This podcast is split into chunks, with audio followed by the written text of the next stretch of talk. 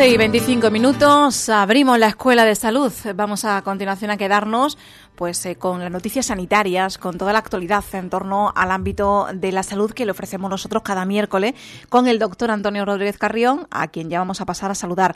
Antonio, muy buenas tardes.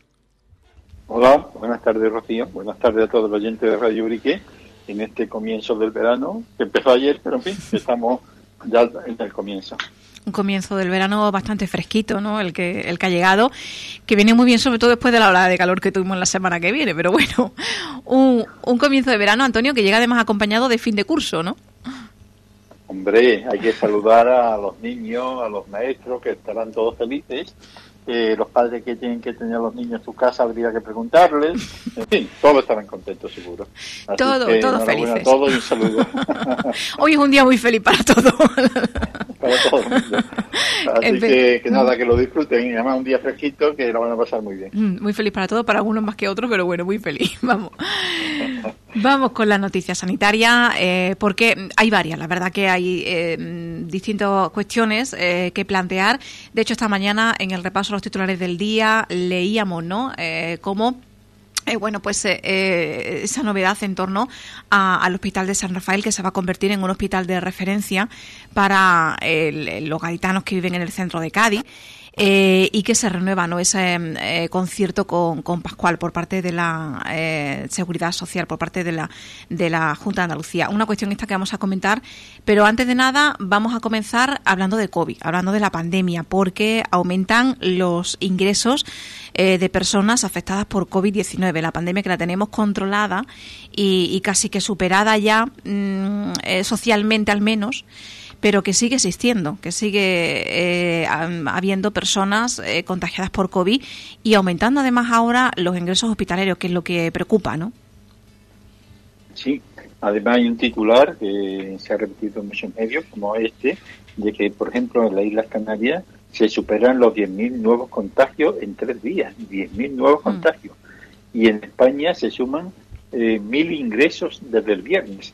Es decir, que cuando ya todos estamos más o menos casi concienciado de que esto ya está una gripalización, de que ya está hecho una cosa normal, entre comillas, pues mm, a veces, si nos volvemos hacia atrás, pensamos, de, oye, que mil ingresos desde el viernes, son muchos ingresos hospitalarios, a pesar de las vacunas, eh, a pesar de las dosis de recuerdo, a pesar de que sabemos que cuando vamos al hospital y cuando vamos a Atúa hay que llevar mascarillas, a pesar de todo eso, el virus sigue ahí.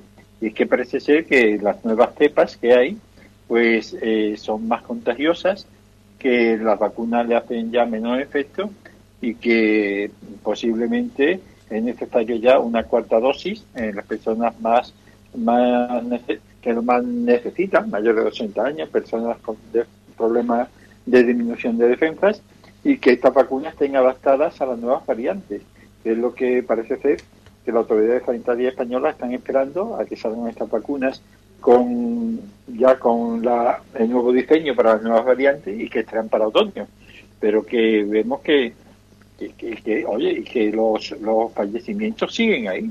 Es decir, que, que el número total de personas va ingresando, pero que también hay muchos fallecimientos, eh, por ejemplo, 160 en el último informe. Es decir, que, que son 33 personas más que hace tres días los fallecidos, que todavía se están muriendo bastantes personas por COVID. Si estos 160 fallecidos diéramos que ha sido en accidente de tráfico, nos llevaríamos la mano a la cabeza. Hmm. O si viera que ha sido un avión eh, con 160 pasajeros que ha caído y se han muerto todos, se han, fallecido todos, sería todos para llevársela, pero como es el COVID, pues mueren 160 y parece que, que no, que ya, como antes se morían a miles, pues ya no, ya no es tanto pues ya llevamos 107.000, 107.000 desde el principio de la pandemia. Y ya digo, eh, no es para alarmarse, pero que, hay que tener precaución.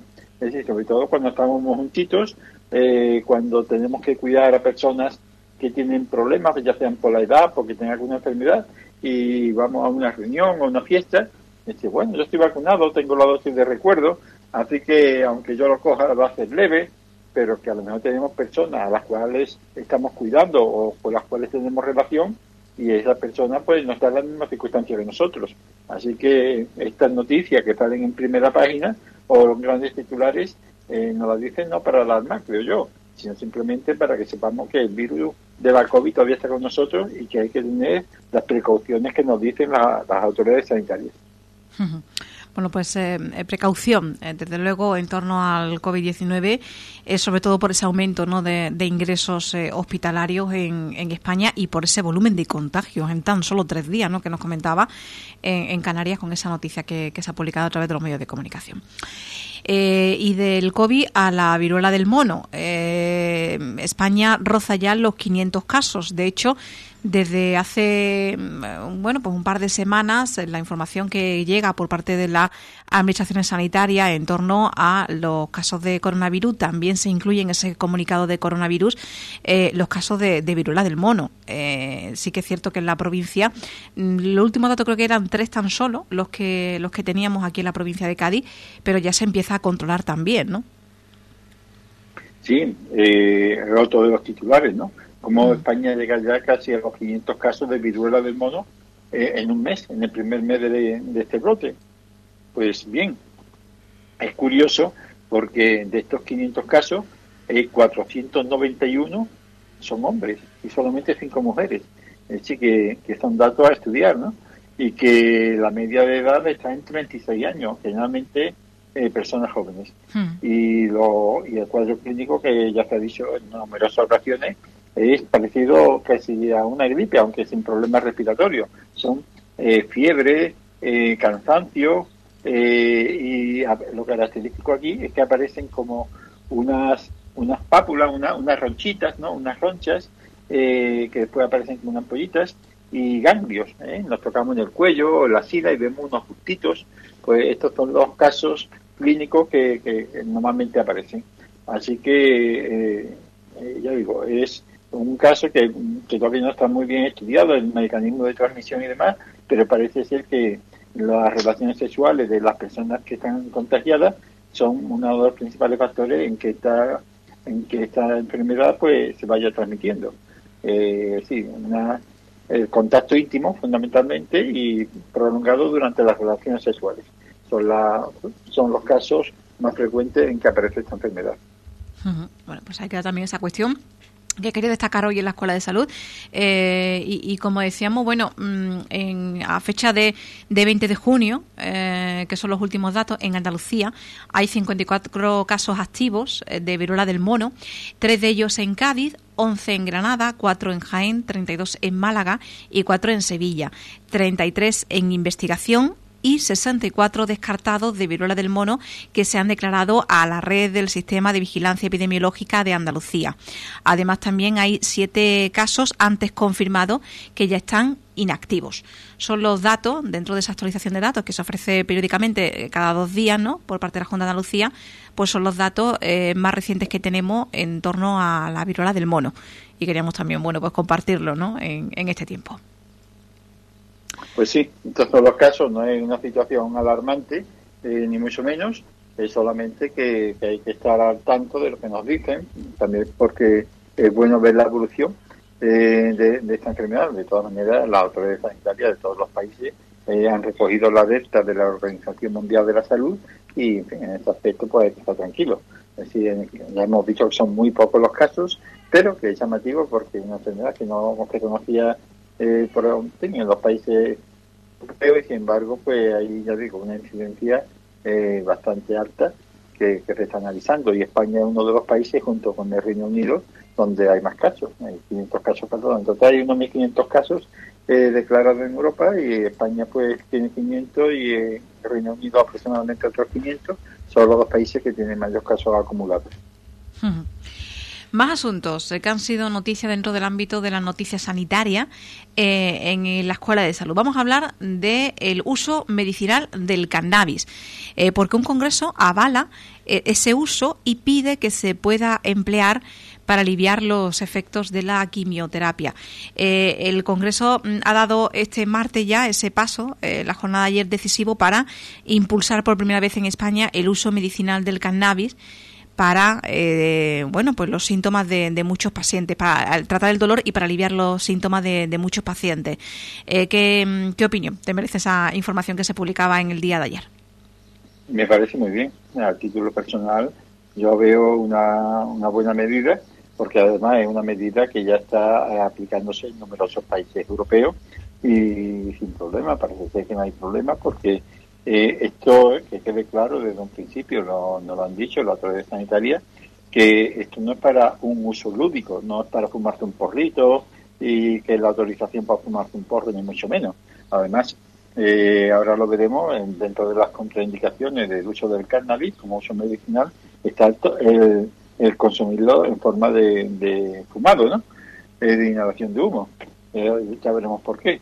Así que eh, la propuesta que se ha hecho por parte del Congreso al Ministerio de Sanidad es el uso solamente como tratamiento de cierta tratamiento del dolor y de algunas otras enfermedades para los cuales ya se ha comprobado su, su utilidad.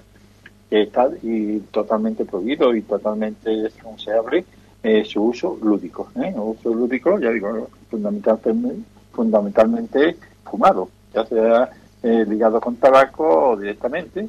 Eso está eh, por las consecuencias para la salud que yo comporto y que si quieres comentamos. Bueno, pues podemos entrar en ello, ¿no? Y, comentar cuáles serían los beneficios del uso del cannabis para determinados síntomas. Sí, el uso de cannabis, ya digo, se ha hay numerosos países de Europa donde ya se, utiliza y que los resultados pues, mm, pues son muy muy convincentes. Eh, está, por ejemplo, Italia, Alemania, eh, Reino Unido, eh, Portugal, en fin, numerosos países.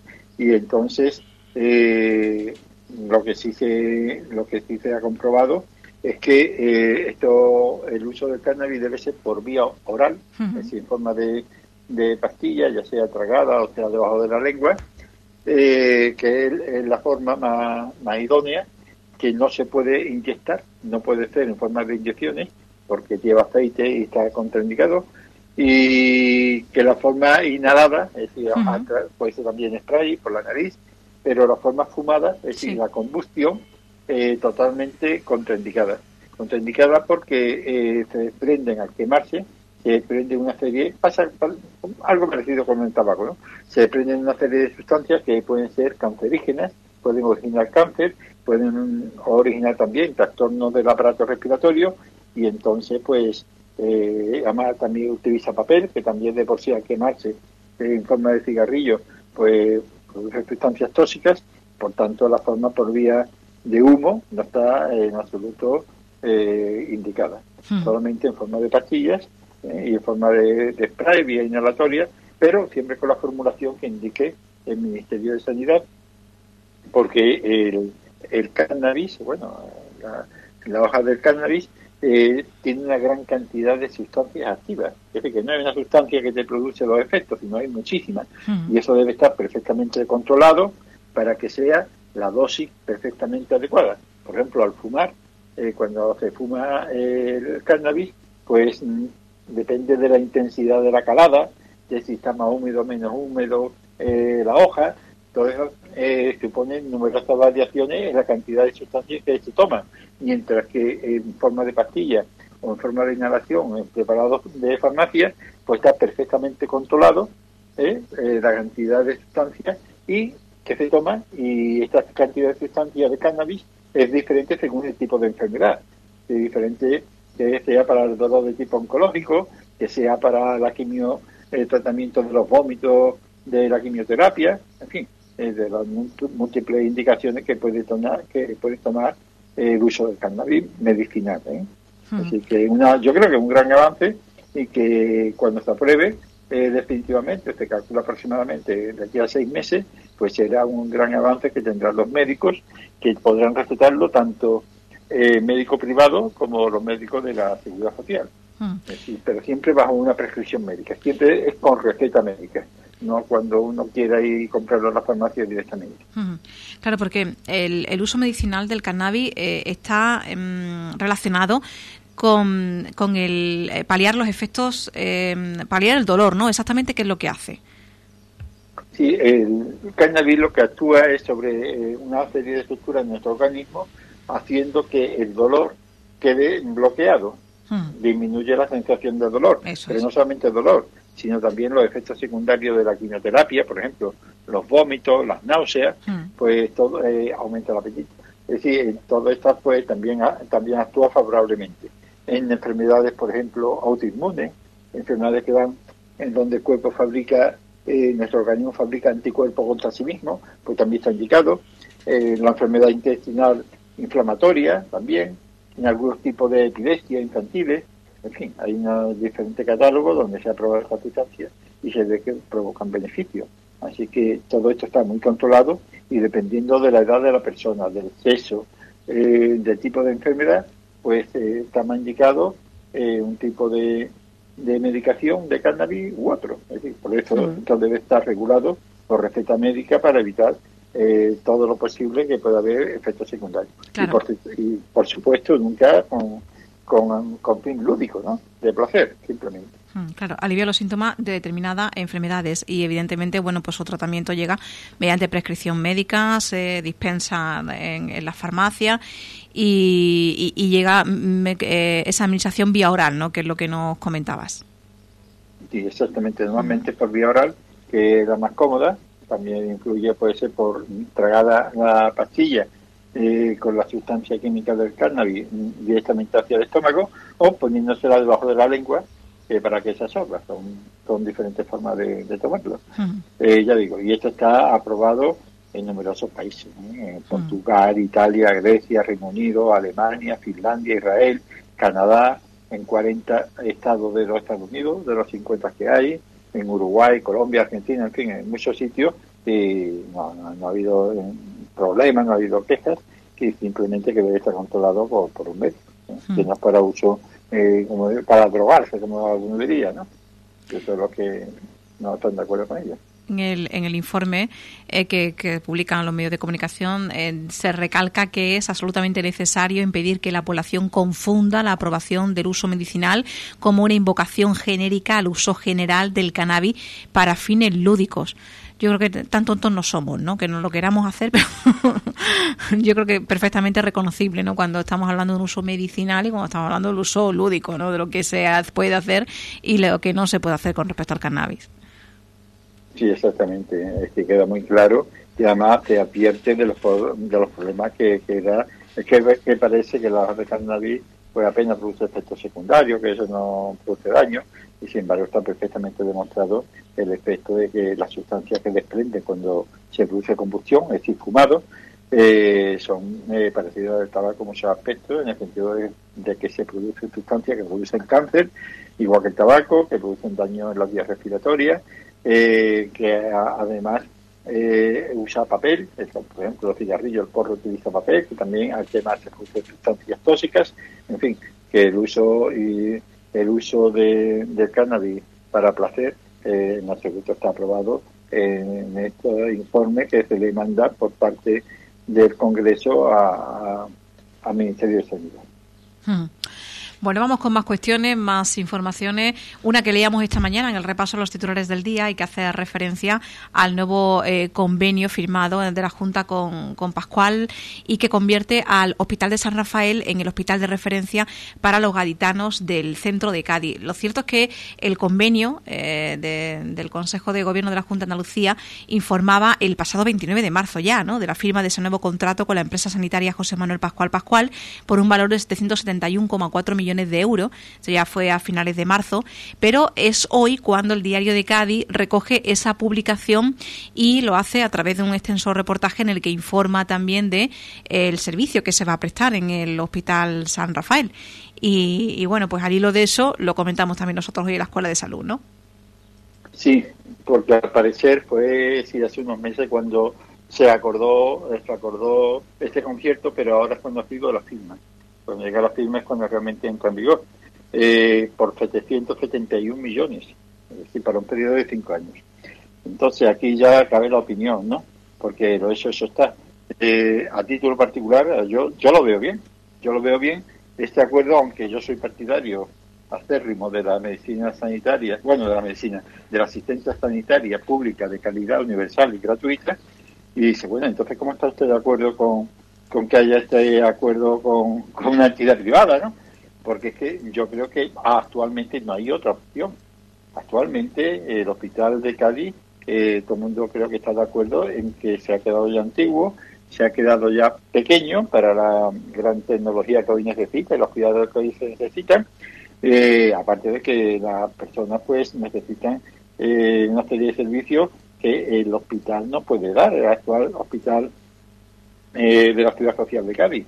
Entonces, ha recurrido a la clínica Doctor Pascual, yo creo, en mi opinión, ya ese aspecto no lo desconozco, por lo menos para descongestionar un poco y evitar las demoras, los tantos días de demora que hay en el hospital, el hacinamiento, eh, y yo espero, espero que esto sea una cosa provisional. Este acuerdo tiene cinco años. Espero porque además si lo han manifestado reiteradamente, ahora en este caso el Partido Popular, que, que gobierna Andalucía, además con mayoría absoluta, de que es partidario también de una medicina eh, universal, gratuita, de calidad. Eh, y claro, hay que llevarlo eso a la práctica. Que en un momento determinado haya que recurrir, como ahora, a la medicina privada, porque por ciertas circunstancias, en este caso, porque durante muchos años, decenas de años, no se le ha metido mano a hacer un nuevo hospital en Cádiz de ciudad social con capacidad suficiente para atender al número de pacientes que, requiere con las nuevas tecnologías que se requieren, eso no es un problema de ahora, no es un problema de hace dos o tres o cuatro años. Eso viene de muchos años atrás que no se le ha metido mano. Y ahora el gobierno que entró hace cuatro años se lo encontró este problema y al año estar en gobierno se le presenta la COVID. Mm, fin, ahí es posible comprender que no le ha dado tiempo a, hacer o empezar o empezar ya un nuevo hospital para que dentro de un tiempo razonable esté terminado. Yo creo que cinco años es un tiempo razonable para empezar desde ya a meterle mano para empezar todos los trámites necesarios, urgentes, y empezar las obras si hace falta ya, para que dentro de cinco años, si no está totalmente terminado el hospital, por lo menos le falte poco.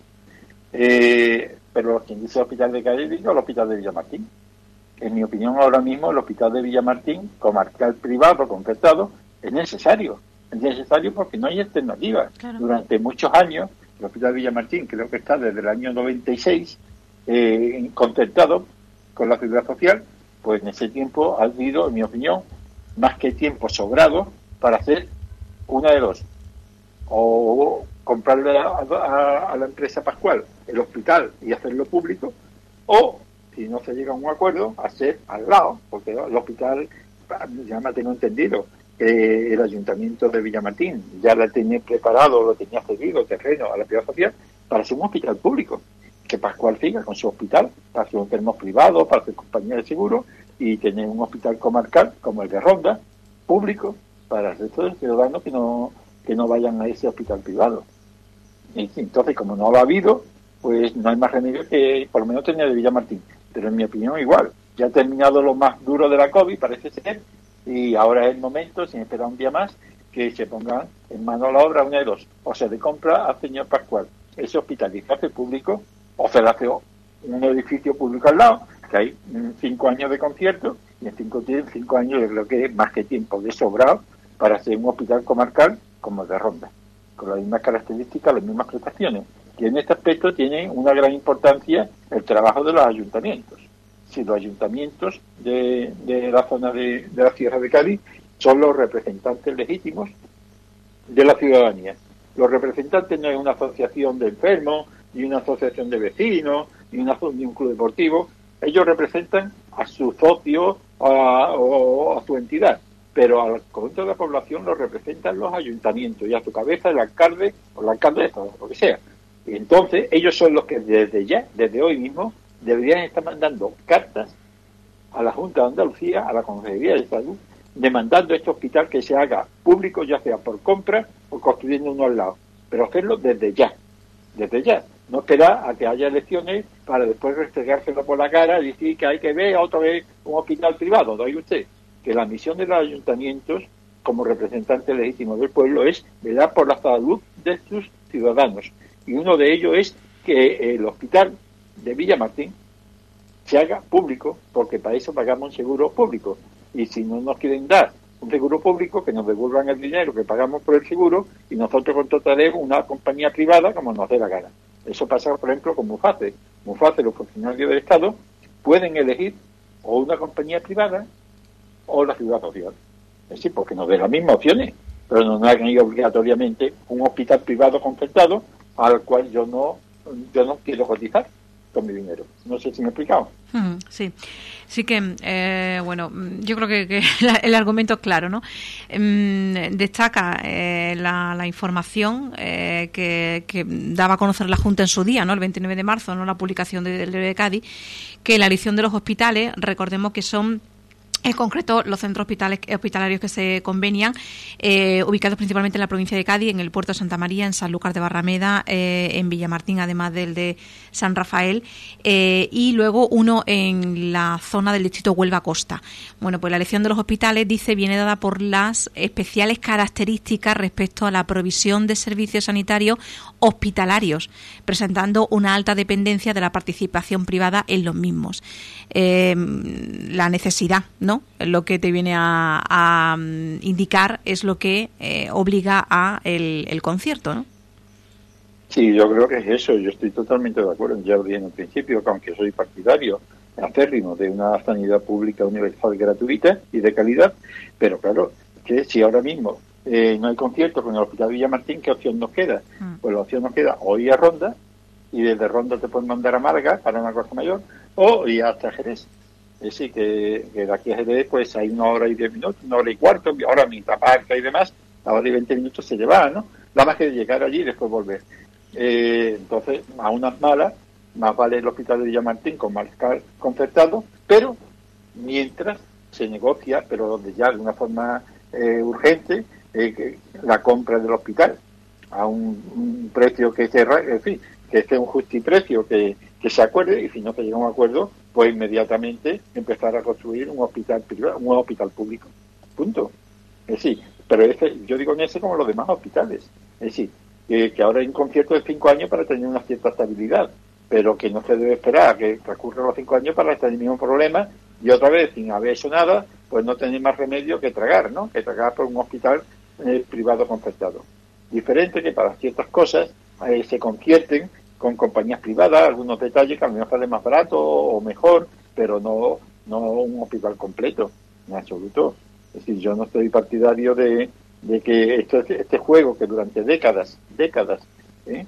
en el caso de Villamartín desde 1996, que hace ya cerca, son 26 años creo, pues llevamos 26 años, eso, eso no hay razón, no hay razón y no hay justificación y ahora el gobierno actual que tiene mayoría absoluta, además no puede alegar ninguna excusa, que es porque ya ha pasado la COVID, lo más gordo, eh, y además tiene mayoría absoluta, pues debe, empezar ya las negociaciones y rápidamente, si ves no llega a un acuerdo, empezar ya la estructura para un nuevo hospital público en Villamartín con las mismas características del hospital de Ronda. Es decir, que, y yo creo que igual para los demás. Yo creo que esta noticia viene bien para hacer ver, ya digo, a todos los representantes del, de los pueblos de la Sierra de Cádiz, que son los, todos los ayuntamientos, entre ellos los equipos gobernantes y la oposición. La oposición no puede decir que esos problemas del equipo gobernante, porque la oposición también representa a una gran parte de la población y en muchas partes a la mayoría de la población que no gobiernen, eh, porque aquí la ley eh, sabemos que dan la mayoría o los más votos a los que tienen más votos, eh, dan más representantes. Así que todos, todos deben ir a una para conseguir esto. Y si alguno se desmarca, pues todos debemos saberlo, quién es que se desmarca y cuáles son sus razones para desmarcarse, porque aquí razonamiento no hay ninguno. En el caso de Ubrique no hay problema, no hay problema porque ya el PP, eh, cuando me acuerdo cuando se demandaba mejoras sanitarias para Ubrique y vinieron especialistas, eh, tenemos eh, referencias gráficas, vídeos, grabaciones de, de audio, fotos, donde por ejemplo don Antonio Fam que es viceconsejero de la presidencia eh, durante estos cuatro últimos años, además que el viceconsejero de la presidencia es el que manda, porque el presidente de la presidencia, que es Pendodo, el que aparece dando la cara en la televisión la mayoría de las veces, está todo el día por ahí. Entonces, el trabajo de cocina lo hace el vicepresidente, que es de Ubrique.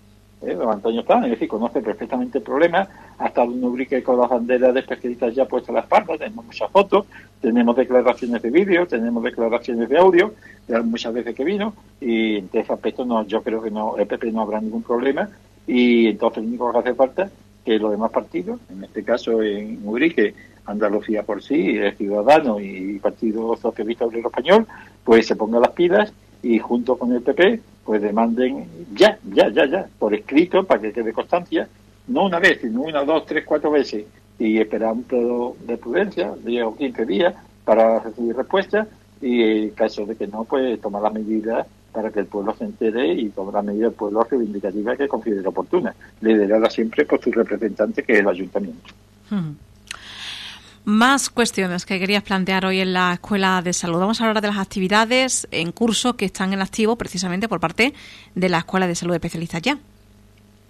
Sí, eh, vamos a recordar algunas de las cosas que hay en práctica actualmente, que se está llevando a cabo actualmente, de las que hemos hablado.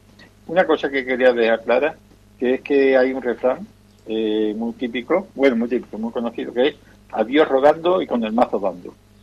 ¿Qué quiere decir esto? Que también hay otro refrán que dice que una cosa es predicar y otra dar trigo. En este aspecto, eh, el Observatorio de Salud, especialista ya con su escuela de salud, desde un principio eh, dijo que el Observatorio de Salud se iba a dedicar a ver la situación sanitaria de Ubrique, eh, parte también de la sierra, porque en fin, está un poco implicado en todo esto y, exponerlo y posibles soluciones, que es lo que hemos hecho siempre a través de las encuestas y a través de la página web que lleva Manuel Ramírez Ordóñez, eh, donde exponemos ahí no solamente nuestra visión de la situación sanitaria, sino la que exponen numerosos expertos, eh, no solamente de esta zona, sino a nivel nacional y hasta mundial, sobre las mejoras que se pueden hacer y que cómo debe ser una asistencia sanitaria digna. Pues bien, Además, ya digo, de exponer esto en el Observatorio de Salud, que es a Dios rogando y, con el mazo dando, exponiendo soluciones, exponiendo problemas y posibles soluciones, eh, también en la Escuela de Salud da soluciones. Soluciones que no da en, general eh, la autoridad sanitaria, no solamente en Andaluza o en, el caso de Urique, sino a nivel de España, pero nosotros nos explicamos en Urique. Y es educar para la salud o dar formación para la salud. Numerosos son los talleres, los cursos, las actividades que que continuamente estamos diciendo en Radio Brique, que está en nuestra página web y que todos conocen. Eh, y en este caso, por ejemplo, actualmente, hoy mismo, hoy 22 de junio, eh, miércoles, eh, pues empieza un taller, un nuevo taller, que ya no se llama semana pasada, que es el taller de primer auxilio para la rubrica Unión Deportiva Club de Fútbol, que se nos pidió, en principio, por la concejala de salud, Virginia Bazán, y también por con la presidenta de, de Unión Deportiva, eh, Ángela Castro, y que va a comenzar hoy, ya digo, a petición de ellos, el cual este curso empieza hoy, como hemos dicho, termina la parte teórica el día 6 de julio y el día 15 de julio, si no hay algún problema, espero que no lo haya, eh, pues será ya eh, la parte final con las prácticas. para las prácticas hemos de decir que Jorge Caro pues como siempre se ha ofrecido sin problema ninguno ofrecer las instalaciones de, la, piscina cubierta, el área de pilates, para hacer las prácticas de primer auxilio de este curso, que son en total de 13 temas y se van a tratar todos aquellos puntos en donde puede haber alguna incidencia durante el desarrollo de un club de fútbol. Si, si quieres, te enumero algunas. Bueno, vamos a hablar con, de, de ellas también, ¿no? De esos contenidos que se van a abordar. Sí, en un partido de fútbol, bueno, muchos deportes, ¿no? Pero concretamente aquí, lo primero que vamos a hablar que es qué son los primeros auxilios, ¿no? Y eh, vamos a hablar simplemente, bueno, un poquito desarrollado, pero que consiste en atender cualquier incidencia hasta que lleguen los servicios sanitarios. Una vez que llegan los servicios sanitarios, médico, enfermero, eh, auxiliar o operador, pues ya hay cefa de actuar y ya ellos se encargan. Pero mientras tanto, ¿qué hacemos? ¿Qué hacemos si le pasa algo a un espectador o a un jugador durante un partido de fútbol. Pues otra de las cosas que se, ve, eh, que se tratan, eso va a ser el tema de hoy, ¿no? Conflicto de primer auxilio. Después otro tema será conducta paz, es decir, que es proteger, avisar y socorrer ante cualquier incidencia, qué hacer ante una parada cardiorrespiratoria, a un espectador que emocione le da un infarto, le da eh, un problema de paro cardíaco, qué hacer, cómo se maneja eh, un, un desfibrilador, para ello estuve hablando con Virginia Bazán, concejala de salud, de la necesidad que tendríamos de tener, eh, además de los maniquíes que tenemos para Ella compró la corporación de Manuel Toro, que de Manuel Toro, sí, pues quien lo compró, los maniquíes, pues ahora haría falta un maniquí para mm, poner los electrodos, a ver cómo se pone, de, una, de, un desfibrilador, que ya de ellos hay varios en Ubrique.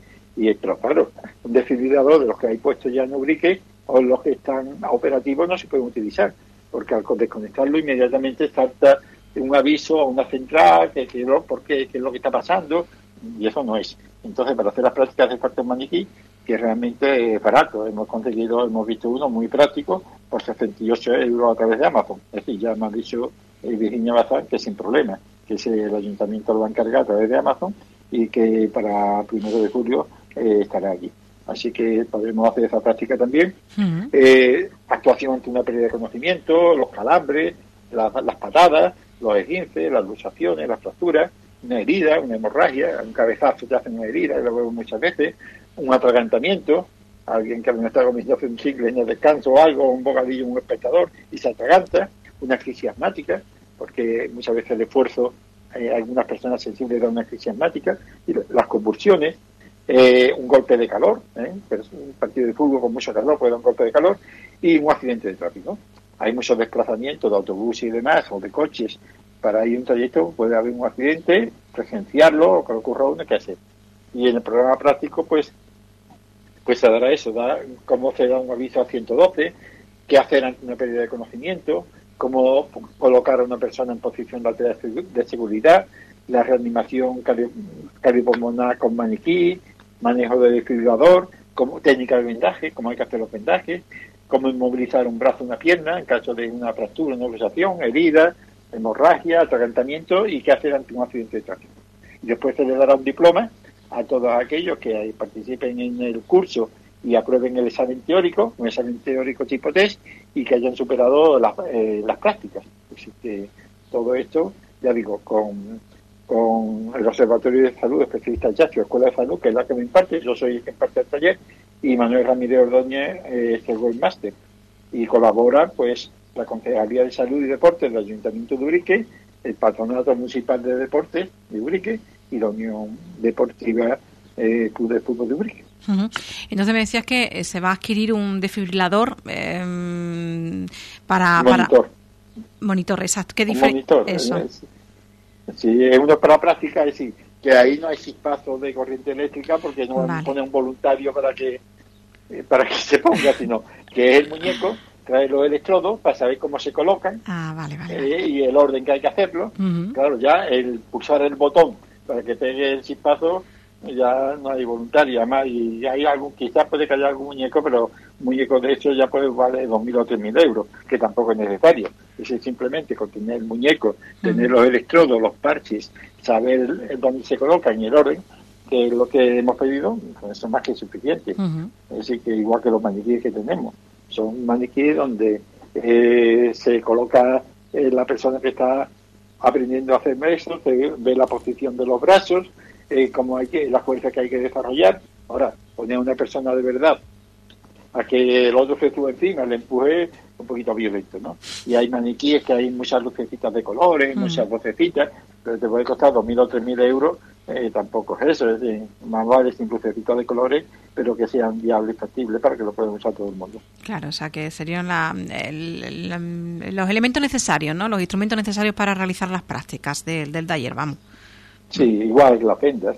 Las vendas, pues, eh, las vendas se utilizan vendas que son de las que corriente que le podemos tener en casa, valdrá 50 céntimos, no sé, un euro como mucho, y se, empeña como sea. Es muy sencillo hacer un vendaje, pero hay que saberlo, como todo, para que la venda no se afloje, o si se infugia de sangre, cambiarla, porque a va a tu centro de salud, tiene una herida, te cosen eh, y te vendan, ¿no? Pero después se moja la venda en tu casa, sin darte cuenta en el grifo, o se ensucia, lo que sea, y si para esto tengo yo ahora que desplazarme al centro de salud, cuando es tan sencillo, sencillo, pero hay ciertos truquitos que, se aprenden muy fácilmente y es lo que se enseña allí. Saber hacer un ventaje para que, eh, facilitar la inmovilización dentro del campo de fútbol o si una vez que ya está vendado y está curado en el centro de salud, pues si se moja o se estropea el vendaje, sabe cambiarlo, ¿no? Las dos cosas. Bueno, pues hoy comienza entonces, ¿no? Este nuevo taller eh, para de primeros auxilios destinado a Lubrique Unión Deportiva eh, que se va a impartir por parte de la Escuela de Salud. Eh, Hay dime, dime. otra actividad, sí, pero que esa ya es propia, no es bien propia mía, bueno, propia de, del Observatorio de Escuela de Salud, que es un estudio comparativo entre la situación sanitaria que tenemos ahora en Ubrique y la que se podría tener. Y ello con ahorros de dinero, me refiero en el centro de salud público, la salud centro sanitario público, lo privado ahí no entramos, ¿no? Eh, estoy, estoy haciendo un estudio sobre lo que se podría ahorrar en medicamentos, en personal, con un correcto funcionamiento del centro de salud, de tal manera que cada cual haga su trabajo, el médico haga trabajo de médico, no de oficinista ni de, ni de administrativo, el enfermero haga trabajo de enfermería, que son los cuidados, y no haga trabajo de, de, también de muchas veces de burocracia, de papeleo, y el auxiliar que haga su trabajo, el administrativo que haga su trabajo, y simplemente con eso, con eso, aumentaría la eficacia, la eficiencia y se ahorraría mucho dinero. Habría tiempo para talleres de primero auxilio, talleres de, de diabetes, talleres... ¿Por qué? Porque el médico tendría más tiempo al no realizar un trabajo que no le compete, como por ejemplo el exceso de burocracia, el papeleo y cosas que le llegan, que a lo mejor muchas veces con autocuidados caseros eh, no tenían que ir ni al centro de salud ni a urgencia. Pero ¿quién enseña? ¿Quién educa a la población? El centro de salud de Ubrique, eh, ahora mismo, en mi opinión, está infrautilizado, ¿no? De Ubrique, yo creo que todo, ¿no? Pero vamos a hablar de lo que conocemos. Se podría sacar mucho más progreso.